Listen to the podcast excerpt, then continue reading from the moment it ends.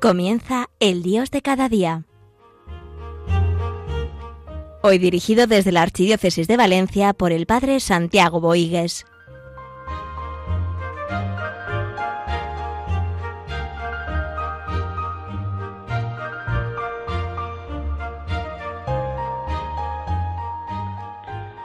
Bien, en este tiempo eh, de cuaresma, en este tiempo de penitencia, de arrepentimiento, de conversión, vamos a fijarnos en estas predicaciones que el cardenal Reiniero Cantalamesa está dirigiendo a cardenales, arzobispos, obispos, prelados de la familia pontificia, empleados de la curia romana y del vicariato de Roma, superiores generales y procuradores de las órdenes religiosas pertenecientes a la capilla pontificia, es decir, a todos los que están al servicio de la Santa Sede, eh, tradicionalmente el cardenal canta la mesa, eh, dirige cuatro predicaciones para preparar a todos a este tiempo cuaresmal, tiempo de preparación para la Pascua.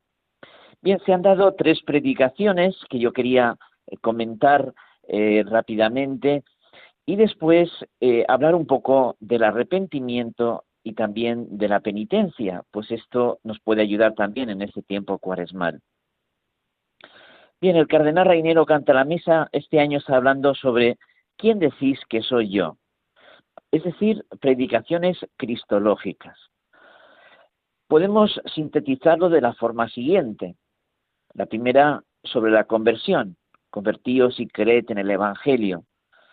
La segunda podemos formularlo así, convencerme en la humanidad de Cristo, porque realmente es verdadero hombre el Señor y a veces como que nos dedicamos a otras cosas y no eh, asumimos estas verdades fundamentales, esta verdad fundamental de nuestra fe. Y convencerme también de que Jesucristo es verdaderamente Dios. El convencerme es que el amor del Señor me venza contemplando esa verdad fundamental de nuestra fe.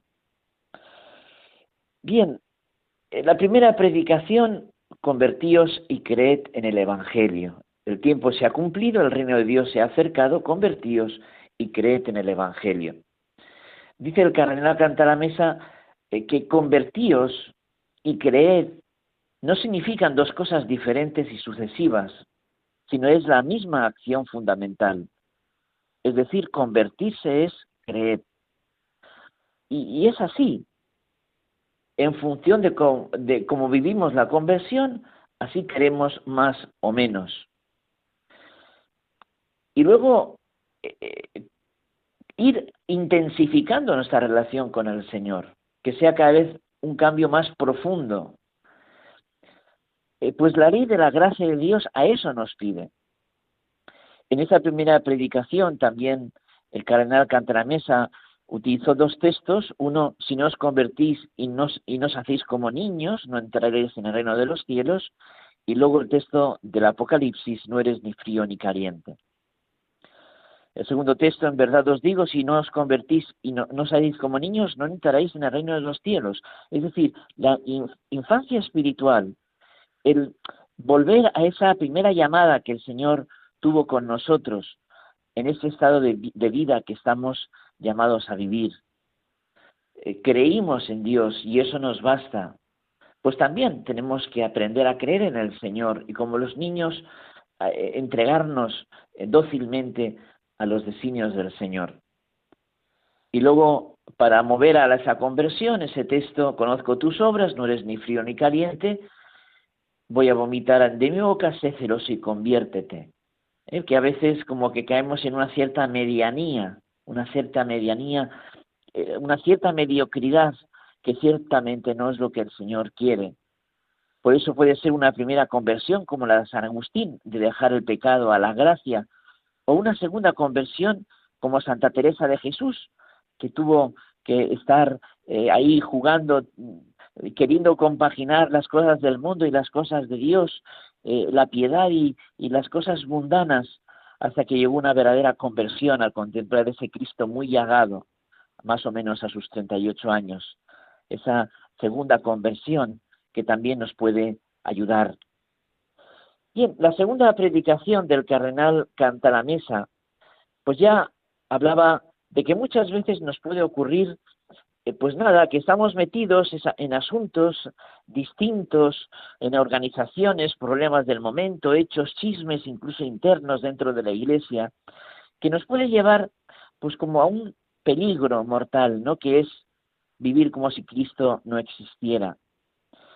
Y habla de diferentes diálogos que hoy se están dando, que cuántas veces se plantean sin Jesucristo, como el diálogo entre la fe y la filosofía.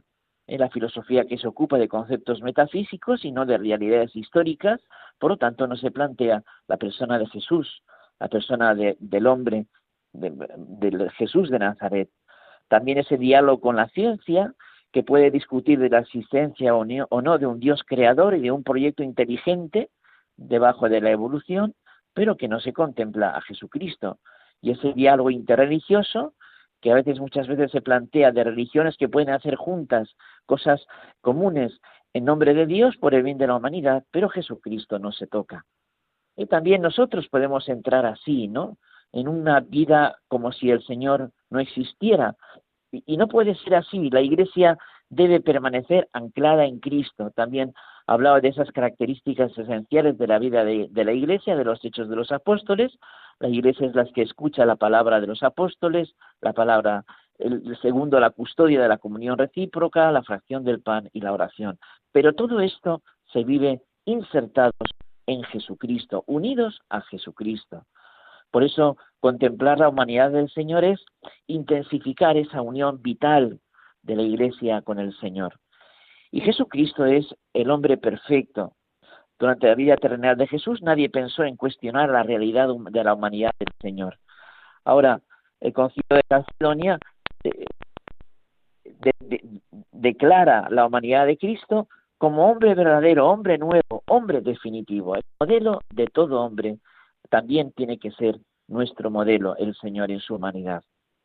Y bien, y la última eh, predicación que han tenido ya con la vuelta del Papa de Irak es contemplar a Jesucristo como verdadero Dios. Eh, y ahí el cardenal Cantalamesa hace una relación de toda esa historia de desmitologización de Dios, de vaciar a Dios de su contenido, que ciertamente no es lo que nosotros queremos. Nosotros afirmamos que Dios es verdadero, Jesucristo es verdadero Dios, objetiva y subjetivamente, creído y vivido.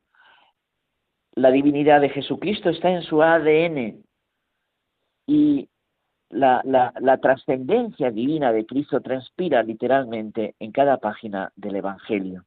Y nosotros queremos creerlo con el corazón, no solamente con la mente, sino también con el corazón todos los que creen que Jesús es un hombre, eh, está claro que marca la diferencia a los creyentes y no creyentes en creer que también es verdaderamente Dios.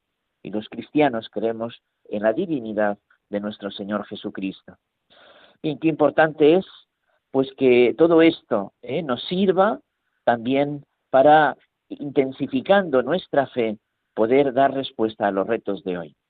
Bien, vamos a escuchar una canción que nos ayude a meditar sobre la conversión, sobre el arrepentimiento y ciertamente sobre la penitencia.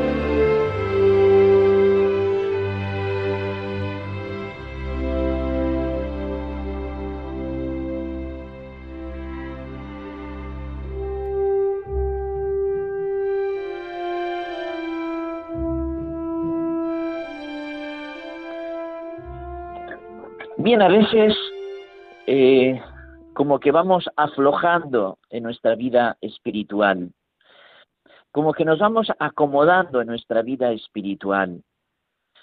Y, ciertamente tenemos que espabilarnos. Como dice Mateo 7, 13, 14, entrad por la puerta estrecha, porque es ancha la puerta y espacioso el camino que lleva a la perdición, y son muchos los que entran por él. En cambio, es estrecha la puerta y angosto el camino que lleva a la vida, y son pocos los que lo encuentran. Es decir, la vida cristiana, eh, pues hay que ajustarla, hay que intensificarla. Y Pablo VI, el 17 de febrero de 1966, también decía, la Iglesia ha descubierto con gozo cómo en casi todas partes y en todos los tiempos la penitencia ocupa un papel de primer plano, por estar íntimamente unida al último sentido religioso que penetra la vida de los pueblos más antiguos, y las expresiones más elaboradas de las grandes religiones que marchan de acuerdo con el progreso de la cultura. Eh, bien, ¿cómo vamos de conversión, de arrepentimiento y cómo vamos de penitencia? Bien, sabemos que el arrepentimiento viene de la palabra metanoia, la conversión, que quiere decir cambio de mentalidad, y cambio de orientación. Y para que haya verdadera conversión hay como hay que hace falta pues un verdadero una verdadera sacudida en la vida. Yo no puedo permanecer no siendo más del Señor, no intensificando más mi vida de unión con el Señor. El arrepentimiento siempre tiene dos caras, una que mira al pasado y otra que mira al futuro, el lado negativo y el lado positivo. Nos arrepentimos cuando reconocemos en nuestra historia personal pues pues unas decisiones o una postura desviada moralmente. Algo que no que hemos errado algo que hemos hecho mal y que necesitamos reconducir. Y por eso hace falta penitencia nos va a doler eh, cambiar esa seguida que llevamos pero que ciertamente es saludable y buena para nosotros y ciertamente el arrepentimiento también mira al futuro, es decir, abre un camino nuevo. Y, ese camino nuevo nos ensancha en nuestra capacidad de amor y en cierta forma nos libera. Ciertamente la penitencia no es ir contra el cuerpo, no se debe plantear así, sino es ir a favor del hombre. La penitencia siempre está en ese camino de liberación del hombre, de esas esclavitudes que nos atrapan, y que tenemos que dejar para crecer en la vida espiritual, en la vida del amor. Ciertamente en la conversión hay muchas etapas, porque puede haber un, paso del pecado a la gracia, o un paso de la gracia a la perfección, o un paso de la perfección a una mayor perfección. ¿Eh? Ciertamente la conversión nunca se acaba, que tenemos que realizarla en esa tensión vital y no agobio vital, es ir creciendo, pero tampoco aplastándonos, agobiándonos. Me gusta decir que una cosa es llevar eh, cuatro ladrillos, pero distinto a llevar cuatro toneladas de peso. Yo puedo asumir una serie de cosas y yo puedo y debo hacer una serie de cosas para mejorar en el orden al amor, pero mucho cuidado en cargar más de lo que podemos asumir.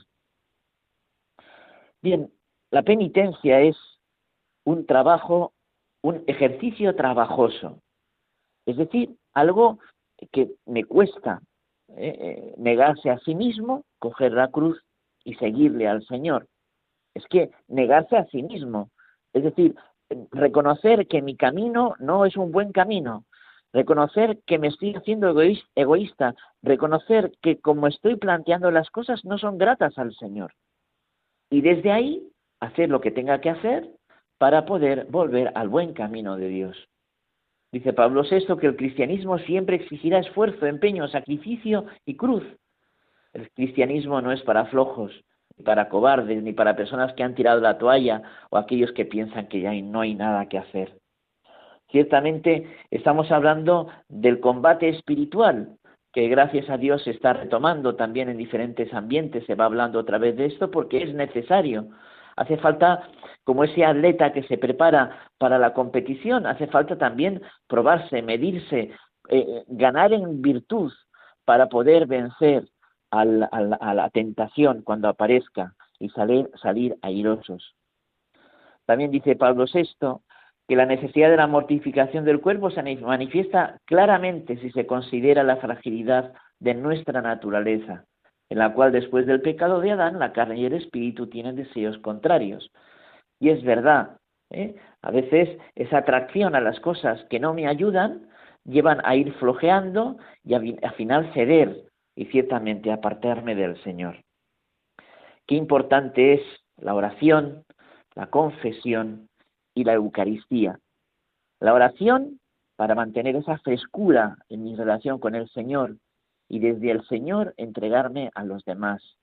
También la oración nos ayuda en este tiempo cuaresmal para mantener ese corazón ardiente, ese corazón lleno del amor de Dios para el bien de todos. Esa oración, esa confesión, ¿por qué no en este tiempo cuaresmal hacer una confesión general de mi vida para que me decida decididamente por Cristo y para que mi afecto al Señor se incremente? ¿Por qué no? Vale la pena pararse y ver lo que está haciendo mi vida en los últimos meses, incluso años, y, decidirse más por el Señor. ¿eh? También hay jubileos, por lo menos aquí en nuestra tierra de Valencia, estamos ya al final de un año jubilar eh, en torno a la Basílica del Sagrado Corazón de Jesús, que tenemos la dicha de tener en el centro de la ciudad de Valencia, eh, concedida por el Papa, esa Basílica Menor, que es como el corazón, ¿eh? dinamizador también de toda la vida, de la vida diocesana, vida eclesial. Terminamos el día 25, este año jubilar, y estamos también en otro año jubilar, en este quinto, después de cinco años, el, el Papa también ha permitido en Valencia, al tener el Santo Cáliz, tener un año eucarístico, y estamos también celebrándolo, el, Santo Cáliz de la Pasión, ¿eh? también contemplando otras reliquias vinculadas a Cristo en su pasión pues esas peregrinaciones también que se están llevando a la catedral también estarán ayudando a renovar la vida espiritual, la vida de amor al Señor. Bien, pues que todo esto nos sirva, ¿no? Hay autores que dicen que eh, tenemos como varios peligros en la vida espiritual. Hay algunos que dicen que el mayor peligro en la vida espiritual es el autoengaño. y es verdad que a veces como que eh, nos autoengañamos para no cambiar. Y hay que pedirle al Señor la gracia de abrirnos a la verdad y hacernos a la verdad. Vivir de verdad con Cristo vivo, lo hemos comentado bastantes veces. Que no me haga sordo a las cosas de Dios, que no me haga insensible a las cosas de Dios y que acoja con prontitud lo que es para el bien de mi vida y el bien de los demás. Si el autoengaño es un peligro en la vida espiritual, ciertamente también eh, tenemos otro peligro que son los miedos. ¿Cuántas veces los miedos, los temores nos atenazan eh, y nos llevan a, retroceder? Eh, el miedo a perder la vida, el miedo a la muerte, el miedo a perder el buen nombre, la influencia, la fama, la consideración de los demás. Y cuántas veces ese miedo, esa mortalidad como que nos esclaviza, ¿no? como dice ese texto, de Jeremías 15:20, no les tengas miedo, diles que yo te mando, no les tengas miedo, que si no pondré miedo en tu corazón. Pobre de aquel que se siente atemorizado, abandonado a sus miedos. ¿Cómo hay que vencer los miedos? Saltando por encima de ellos, que no me condicionen. ¿Eh? Cuando Pedro va sobre las aguas, Señor, que vaya a ti, ven, y va y de repente se hunde, hombre de poca fe. ¿Qué es lo que le lleva a Pedro a superar las adversidades, las dificultades, los miedos? La mirada del Señor. La mirada del Señor le mantiene y le ayuda a ir por encima de todas las adversidades, de todo lo que puede tirarme hacia atrás. Tenemos que asumir la vida, tenemos que saberla vivir, tenemos que no dejarnos llevar por los condicionamientos de la vida. Y solamente lo haremos en esa mirada del Señor, en esa unión de amor con el Señor, en esa correspondencia de amor a Cristo vivo. Pues queridos amigos, que, esta reflexión nos ayude, primero a una mayor conversión, segundo a un mayor arrepentimiento en nuestra vida y a una mayor penitencia, en orden a esa liberación de mi vida de las esclavitudes, en orden a ese mayor amor.